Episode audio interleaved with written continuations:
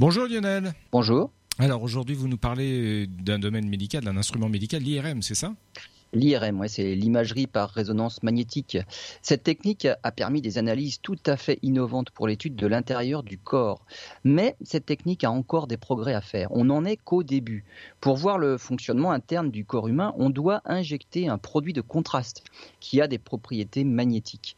Le problème est que cette propriété ne dure que une minute.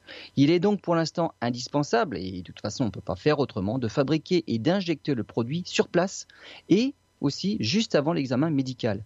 L'école polytechnique fédérale de Lausanne et l'université de Lyon viennent de faire une avancée majeure en réalisant un produit de contraste dont la durée de vie passe de une minute à une dizaine d'heures. Le produit peut donc être fabriqué à l'avance et à distance des centres hospitaliers. De plus, ce nouveau produit est bien plus sensible aux champs magnétiques. Il permettra d'améliorer les performances des IRM et d'obtenir des images bien plus contrastées d'un facteur de l'ordre de 10 000.